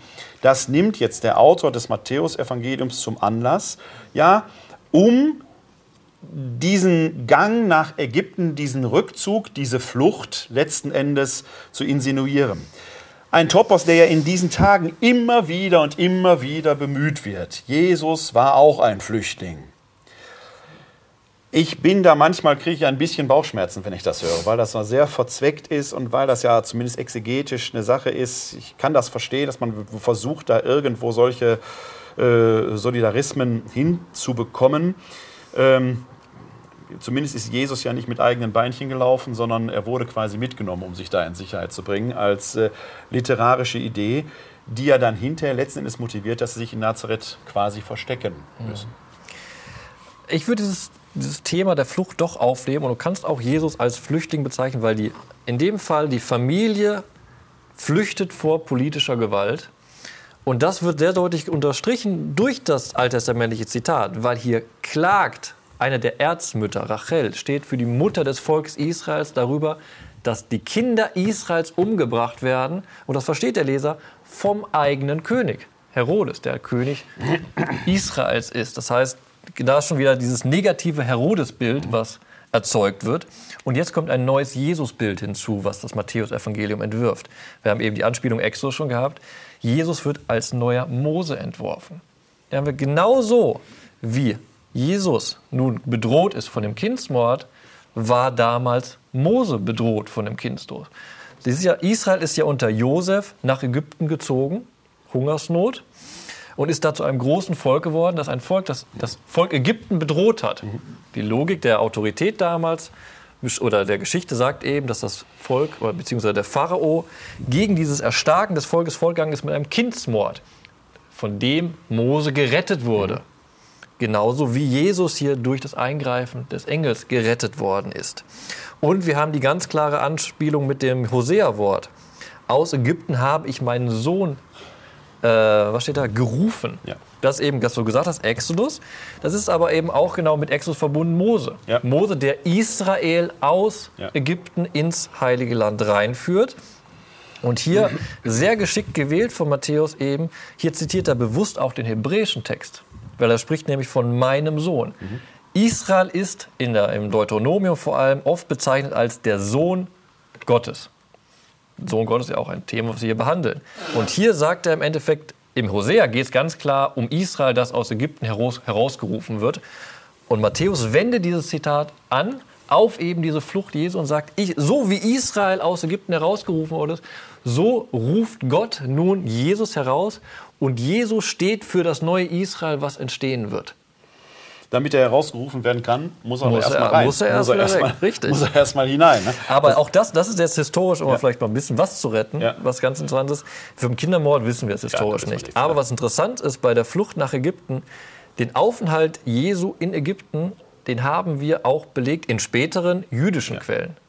Und da können wir sehen, diese Quellen basieren nicht auf den Evangelientexten, sondern es muss im Judentum eine Quelle gegeben haben, die auch berichtet hat, dass Jesus nach Ägypten geflohen ist. Also könnte man da historisch wirklich etwas dran sehen, was dann vielleicht eben von Matthäus so ausgelegt worden ist. Natürlich, wie Israel in Ägypten war und ins Heilige Land ziehen musste, so ist auch der Messias, der Sohn Davids, der Neuanfang, aus Ägypten in das Heilige Land zurückgezogen. Es ist ja, das ist übrigens ohnehin eine ganz, die sogenannte Flucht nach Ägypten, eine, eine sehr wirkungsmächtige Geschichte, weil sich zumindest im anglikanischen Bereich hierum eine ganze äh, ja, äh, Weihnachtslied-Tradition entwickelt hat. Es gibt das sogenannte Cherry Tree Carol, wird auch äh, teilweise im, im, im deutschsprachigen Bereich auf vielen mittelalterlichen Bildern dargestellt. Da sieht man dann ähm, Maria auf dem Esel reitend, mit dem Jesuskind auf dem Arm, Josef vorweg. Und im Hintergrund sieht man oft eine Dattelpalme, die sich so etwas sachte zur Erde neigt. Das, die Geschichte werde ich gleich noch äh, abschließend vortragen. Die stammt aus dem apokryphen Pseudo-Matthäus-Evangelium. Das ist also, äh, also es gibt ein, eine Schrift aus dem 6. Jahrhundert, die sich in einem gewissen Sinn hier auf dieses Matthäus-Evangelium beruft, aber eben Pseudo-Matthäus ist, der quasi freie Stellen, die dieser Text lässt, nochmal neu mit Leben füllt. Und diese Dattelpalm-Legende äh, berichtet quasi von der Wundertätigkeit schon dieses äh, Jesuskindes, wo auch seine Göttlichkeit, wo auch Josef seine Göttlichkeit noch mehr erkennen muss. Auch ein interessanter Gedanke, dass man im 6. Jahrhundert dem Josef immer noch nicht zutraut, dass er es begriffen hat, mit wem er es jetzt da entsprechend zu tun hat. Also das äh, so offensichtlich, wie wir das heute alles äh, haben mit äh, unserer Kirchengeschichte im Hintergrund, wo wir sagen, das ist doch eigentlich alles klar, äh, scheint es für den Josef dann in, äh, so nicht gewesen äh, zu sein. Das ist aber ohnehin interessant, dass wir natürlich, wenn wir in so apokryphe Literatur oder in jüdische zeitgenössische Literatur hineinschauen, dass wir da sehr, sehr viele äh, Dinge entdecken wollen, merken, es ist eine, das, das ist eine sehr lebendige Diskussion, ein sehr lebendiger Diskurs gewesen, wo verschiedene unterschiedliche Traditionsstränge nochmal zusammenkommen. Wenn wir den Befund meinetwegen aller vier Evangelien mal zusammennehmen, dann ist das ja eine überschaubare Überlieferungsmasse, die wir hier im Neuen Testament haben. Da hat es viel, viel mehr außerhalb dessen gegeben. Teilweise so fantastisch, dass man sich erklären kann, dass es nicht äh, in den Kanon der Heiligen Schrift hineingekommen ist. Aber auch da wird man sagen müssen, da stecken natürlich auch durchaus mündliche oder andere äh, Erkenntnistraditionen hinter, die sich letzten Endes dann auch hier in diesem Sinne äh, wiederfinden mögen. Aber auch hier nochmal, letzten Endes, was uns bis jetzt durch das Matthäusevangelium bis zu dieser Stelle geleitet hat, in Jesus wird deutlich, er ist derjenige, auf den all das, was die Heilige Schrift bisher gelehrt hat, also das, was wir das Alte Testament kennen, quasi zuläuft. Es findet in ihm seine Erfüllung. Äh, ja, und es ist ein, du hast es mehrfach schon gesagt, eigentlich ein Neubeginn. Das heißt, die Heilsgeschichte wiederholt sich jetzt in dem Sinne nicht einfach. Sie, man würde vielleicht sagen, sie vergegenwärtigt sich jetzt nochmal und es wird der ja. eigentliche Sinn letzten Endes darin deutlich. Und es ist auch wieder typisch alttestamentlich, dieses Motiv des Exodus wird eben auch bei den Propheten immer wieder benutzt, zum Beispiel um das Exil zu verarbeiten. Die Rückkehr aus dem Exil ist wie ein Exodus, ja ein hatten, ne? Neuanfang. Ja, genau. Dieses Motiv, dieses Mose, ja. genau das wieder aufgenommen ist, eine Kategorie im Alten Testament, wie Heil gegenwärtig wird. Und die legt Matthäus jetzt hier mit drauf in der Ausdeutung dieser Tradition, nennen wir es mal. Ja, ja. Ich hatte die Palmbaum-Legende äh, gerade schon erwähnt. Wie gesagt, ich werde sie gleich äh, abschließend äh, zitieren. Aber ähm, jetzt befindet sich die heilige Familie, ob nur historisch gesichert oder nicht, sie befindet sich zumindest literarisch im Matthäusevangelium jetzt in Ägypten. Sie muss jetzt aber ja irgendwie nach Nazareth kommen nach Nazareth, da ein Kaff im galiläischen Bergland, weit weg äh, von den Zentren der Macht. Äh, das ist vielleicht eines der historisch gesichertsten Fakten, die wir im Neuen Testament haben, dass Jesus in Nazareth eben auf jeden Fall aufgewachsen ist und in der Nähe Nazareths am See Genezareth sein öffentliches Wirken letzten Endes beginnen wird. Äh, bevor wir uns diese Geschichte dann anschauen, wie kommt Jesus denn jetzt von Ägypten nach Nazareth, hören wir noch mal André Enthöfer. Música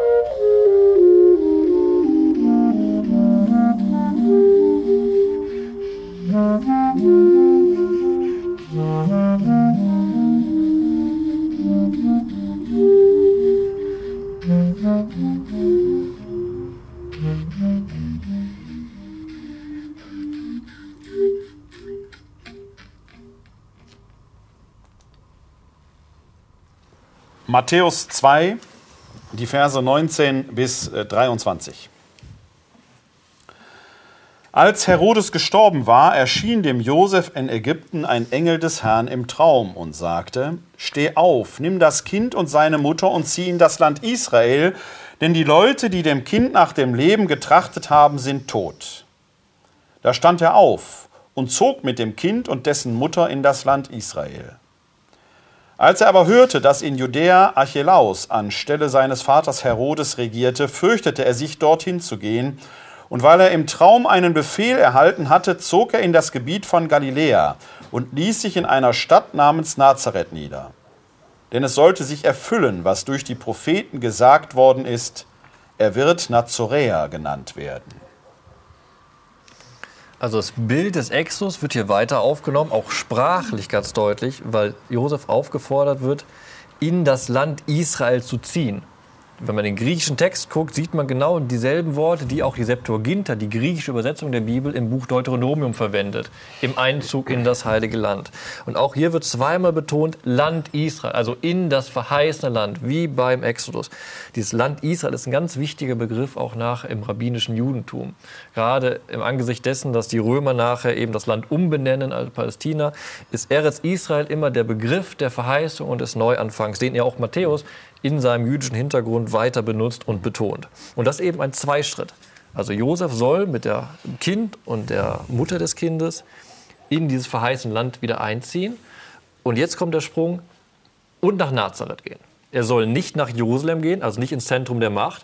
Und was interessant ist, er soll nicht zurück nach Bethlehem gehen, ja. wo man eigentlich erwarten könnte, von dort kommt ja der Messias, also muss er auch da wirken, sondern er geht nach Nazareth. Und Nazareth ist ein Dorf, ist unbedeutend ganz klein, hat auch gar keine Relevanz. Und das ist noch spannender, weil hier auf einmal Matthäus ein Prophetenwort zitiert. Ja. Aber im griechischen Text merkt man schon, bei der Einleitung ist es komisch. Er spricht nicht von einem Propheten, sondern er spricht von den Propheten. Und wenn man als Alttestament mal nachguckt, ein solches Zitat gibt es nicht. Sondern hier wird darauf hingewiesen, er möchte irgendwie sagen, er muss nach Nazareth gehen. Genau. Und das wird auch von Gott so gewollt, aber er kann es diesmal alttestamentlich nicht belegen. Aber es ist genau das, so eine geschichtliche Realität muss er jetzt heilsgeschichtlich einordnen und kommt eben zu diesem letzten Satz, er wird Nazoräer genannt werden. Was passt, dass erst die ersten Christen eben als Nazaräer bezeichnet ja. wurden. Bis heute in der hebräischen Sprache ist man als Christ immer noch ein Nuzri, ein Nazaräer ja, im Endeffekt. Ja. Also hier beschreibt er auch wieder etwas, aber kann es irgendwie nicht einordnen und ganz spannend, er bedient sich eines Tricks er benutzt ein Zitat, was kein Zitat ist. Ja, er macht ja noch was. Du sagst ja äh, Nasri oder äh, Nazaräer. Mhm. Ne?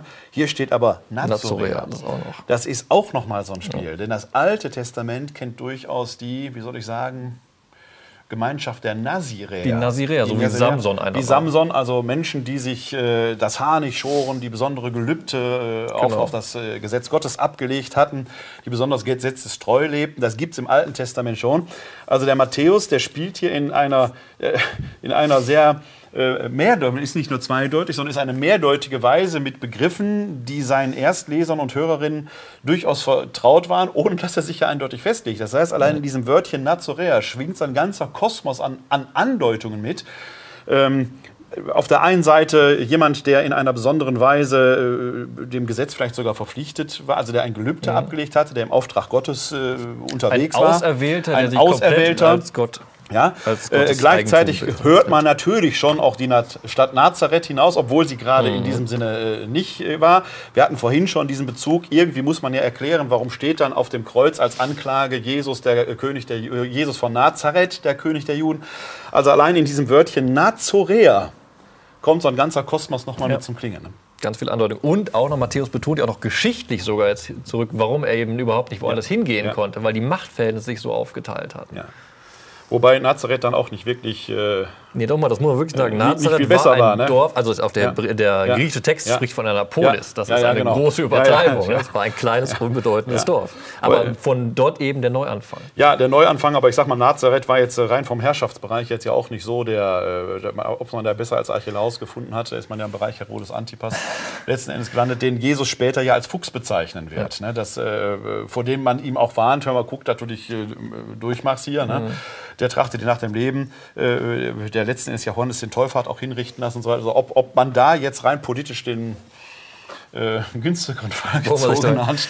Ne? Aber es passt schön in die Theologie rein, weil Nazareth liegt in Galiläa. Galiläa ja. der Heiden, eine Region, ja. die sowieso durchsetzt ja. war, auch von Nicht-Israeliten. Das heißt, auch gerade dieser ganze Topos, den wir gesagt haben, diese Öffnung zu den Heiden, in diese Universität, äh, ist das mystisch schon ein bisschen in Galiläa. Das ist auch so ein bisschen weit wenn man, ab. wenn man an die, an die, Geschichte von der Syrophönizierin denkt, der Jesus ja da in Tyrus begegnet, äh, einer Frau, die ja, weil sie Heiden ist, ja erst gar nicht helfen will mit ihrer Tochter, die ihn ja dann auch überwinden muss, die, die nicht locker lässt. Also auch, auch so eine Geschichte, wo man sagen kann, also auch wenn man ähm, nicht sofort bekommt, was man will, man darf auch bei Gott nicht locker lassen. Das sind ja so Geschichten, die da äh, letzten Endes eine Rolle, äh, Rolle drin spielen. Ne? Aber auch hier spielt ja sogar zweimal, äh, kommt das Wort Traum ja in diesem Text drin vor. Also der Traum, Weihnachten scheint tatsächlich eine traumhafte Geschichte zu sein. Aber nicht er träumt. Nicht erträumt, aber traumhaft. Ja. Wobei die Träume ja auch äh, ganz eigene Wege weisen. Ne? Also ob Weihnachten dann wirklich so ein Fest der Gemütlichkeit ist, wie wir das hier in unserer romantisch-deutschen Tradition feiern mit äh, Braten und äh, schön gemütlich unterm Tannenbaum. Unterm Tannenbaum haben die nicht lange sitzen können. Ne? Das war nicht traumhaft, aber das ist, glaube ich, die Idee, das ist wie ein Traum, eine Vision, Ja, was du das- haben das- kannst, genau. etwas erträumen. Genau. Das ist ja im Endeffekt auch, was die Matthäus-Gemeinde, erträumt sich eine Zukunft, wo Ja. Gottes Herrschaft auf der Welt Aber die sind permanent unterwegs. Ne? Also es, es, wenn man die Texte jetzt hier hört, ist eigentlich viel Bewegung drin. Ne? Die Sterndeuter kommen, die Sterndeuter gehen, man geht nach Ägypten, man kommt aus Ägypten wieder zurück. Ja, aber auch weil die Grenzen gesprochen werden. Ja, ne? Ja. Ist, diese Grenzen sind nicht mehr da. Land Israel, Ägypten, Osten, das ver alles wirkt jetzt wegen diesem einen heilsgeschichtlichen Ereignis, damit dieses eine heilsgeschichtliche Ereignis sprengen kann, die Grenzen. Interessant ist auch, Tiere haben wir bis jetzt gar nicht gehabt. Ne? Wir haben ja bei uns an der Krippe, sind ja Ochs und Esel. Richtig.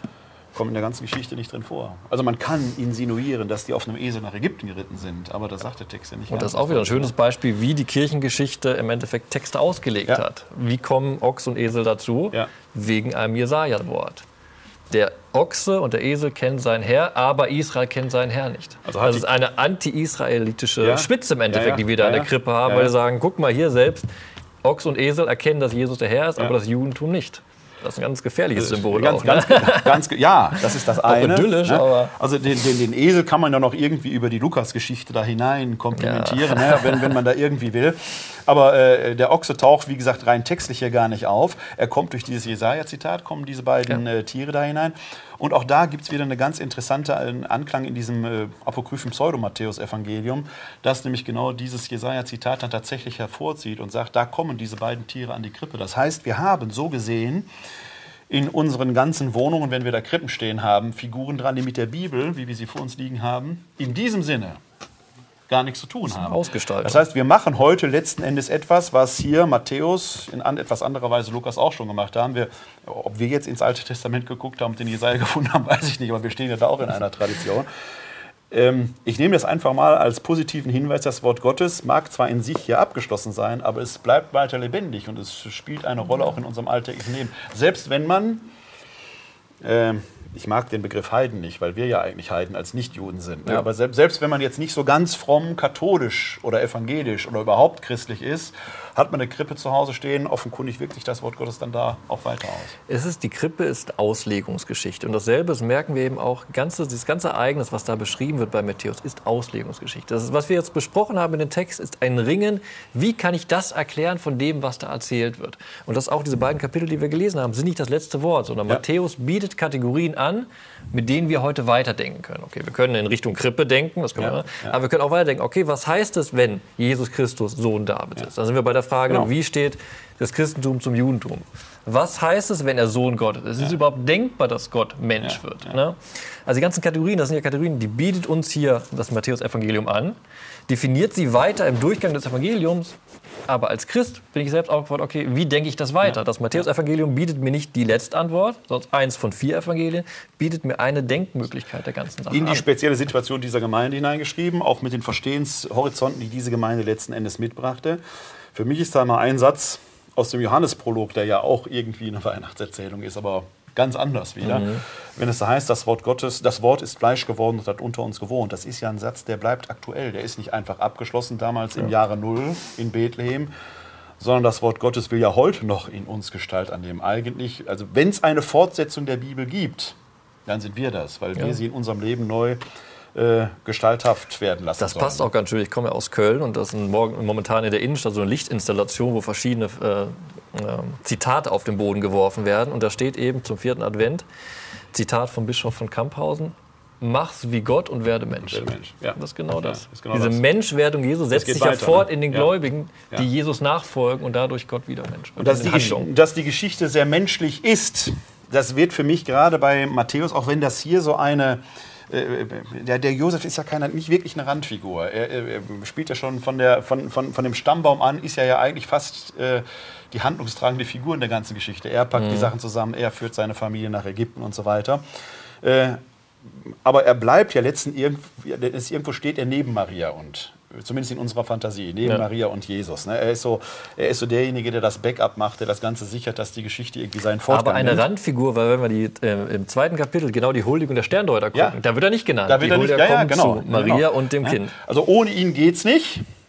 Äh, aber, er ist spielt- keine Hauptperson. Aber er ist keine Hauptperson.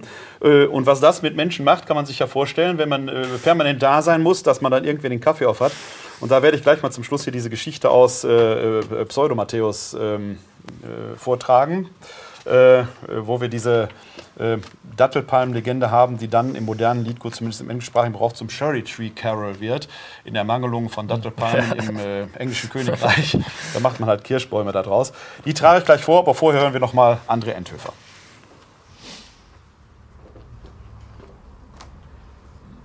Wenn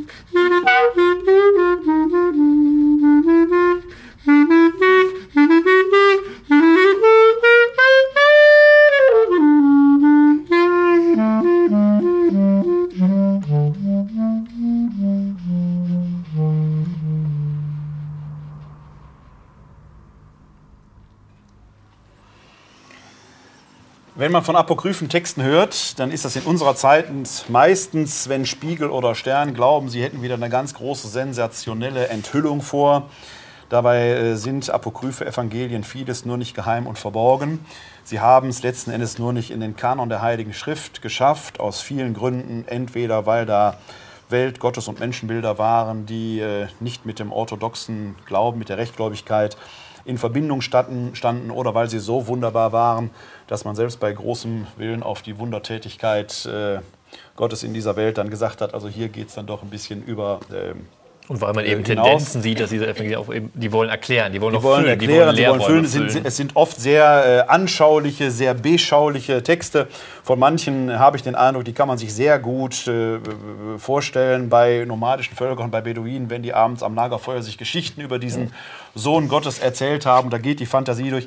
Ich finde, dass sehr viele Geschichten durchaus einen wahren Kern haben, weil sie eben bezeugen, Jesus Christus ist der Sohn Gottes. Auch wenn jeder weiß, das, was wir jetzt erzählen, ist... Äh, Unterhaltung. Ne, Das ist jetzt in dem Sinn, hat dann wirklich keinen historischen Kern. Und eine dieser Schriften ist äh, das Pseudo-Matthäus-Evangelium. Das ist insofern interessant, als äh, dass viele der anderen Texte schon ins erste, zweite, teilweise dritte Jahrhundert hineingehören. Pseudo-Matthäus stammt so aus dem 6. Jahrhundert, aus dem 7. Jahrhundert, wahrscheinlich entstanden im spanischen Raum, also im westlichen Bereich der damals bekannten Welt. Und die Geschichte, die ich Ihnen jetzt aus Pseudo-Matthäus vorlesen will, findet sich in dieser Weise auch im Koran. Es ist nämlich das, was wir als Weihnachtsgeschichte kennen, dann äh, im Koran, wo über äh, Isa ben Maria ähm, äh, erzählt wird, über die Geburt des, im Koran des Propheten Jesus. Und da finden Sie dieselbe Geschichte eben auch drin. Im östlichen Bereich des da damals bekannten Welt aufgeschrieben, äh, heute in Saudi-Arabien. Also eine Geschichte, die wir einmal im Westen, einmal im Osten haben, die damals offenkundig sehr breit erzählt ist, die also einen gewissen äh, Klang hat. Es ist eine Verwandtschaft, äh, die wir zumindest in unserer Tradition äh, mit den Muslimen haben, gleichzeitig aber auch etwas, wo ich glaube, dass man mit den Muslimen, ähm, ich will nicht sagen drüber streiten, aber ins Gespräch kommen kann, weil es ja nochmal die Frage stellt, wie ist der Koran denn zum Koran geworden? Ist er einfach so vom Himmel gefallen oder ist er nicht auch, wie unsere heilige Schrift, das Produkt einer vorgängigen mündlichen Tradition? Was bedeutet überhaupt, wenn wir in dieser Weise von Wort Gottes sprechen und so weiter? Und als Begegnung auch von dem entstehenden Koran mit jüdischen und christlichen Auch, Gruppen. weil- weil es da- weil gerade es- da schon Dialog angelegt war. äh, angelegt war und weil es eben dann in diesem Sinne eine vorgängige christliche Tradition gibt, die im Koran Eingang gefunden hat und so weiter. Also es ist insofern wirklich ein interessanter Text, den ich jetzt in der Form des Pseudo-Matthäus-Evangeliums vorlese. Das ist nicht genau wortwörtlich, wie es im Koran steht, man merkt die Verwandtschaft daran.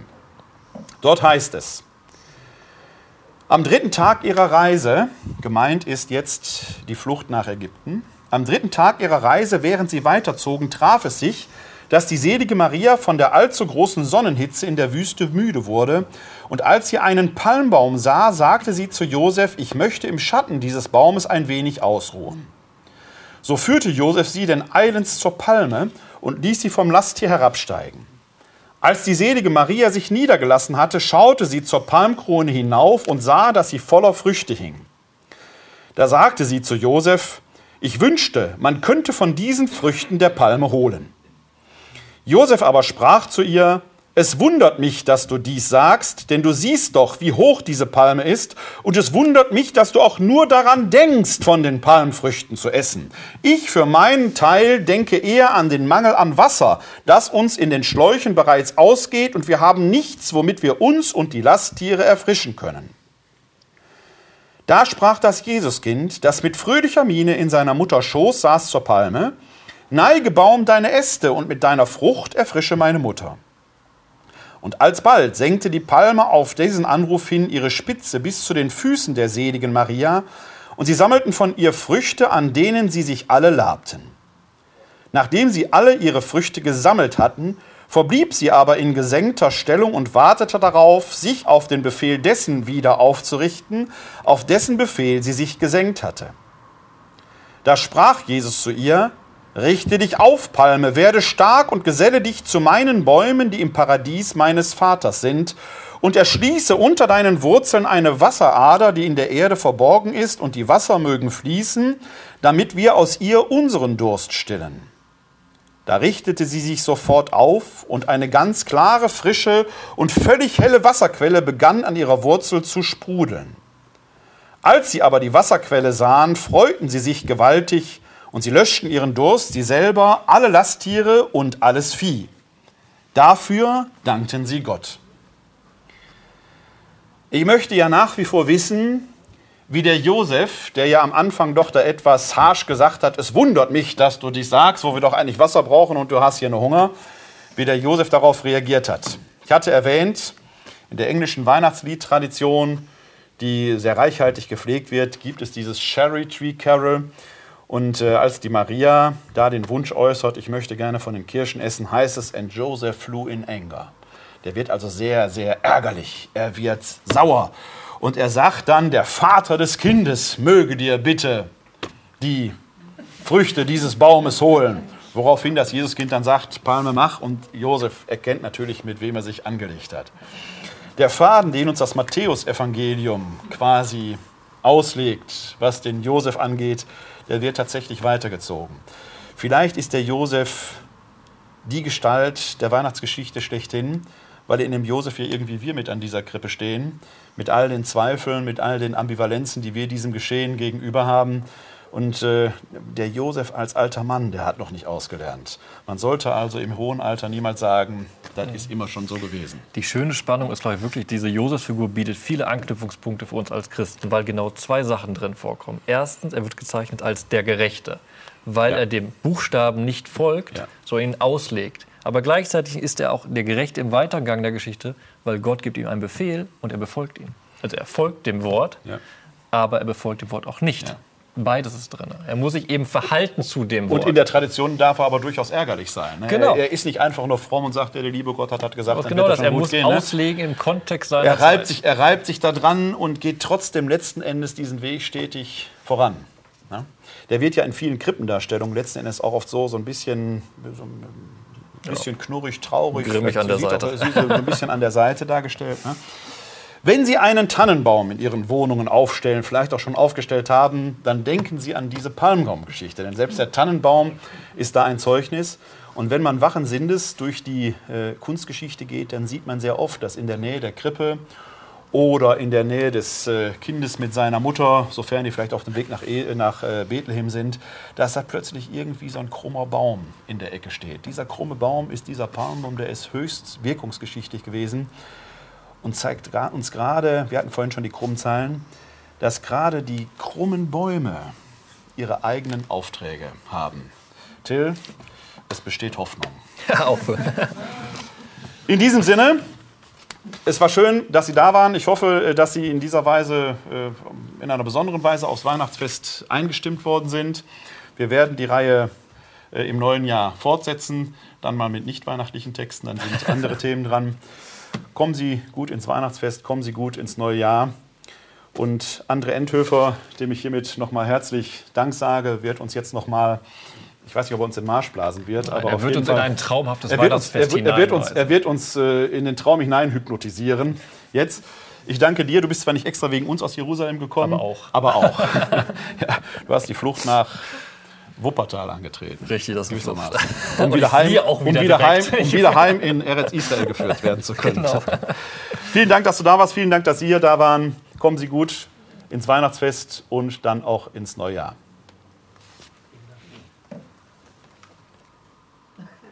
Jahr. Dürfen Sie machen.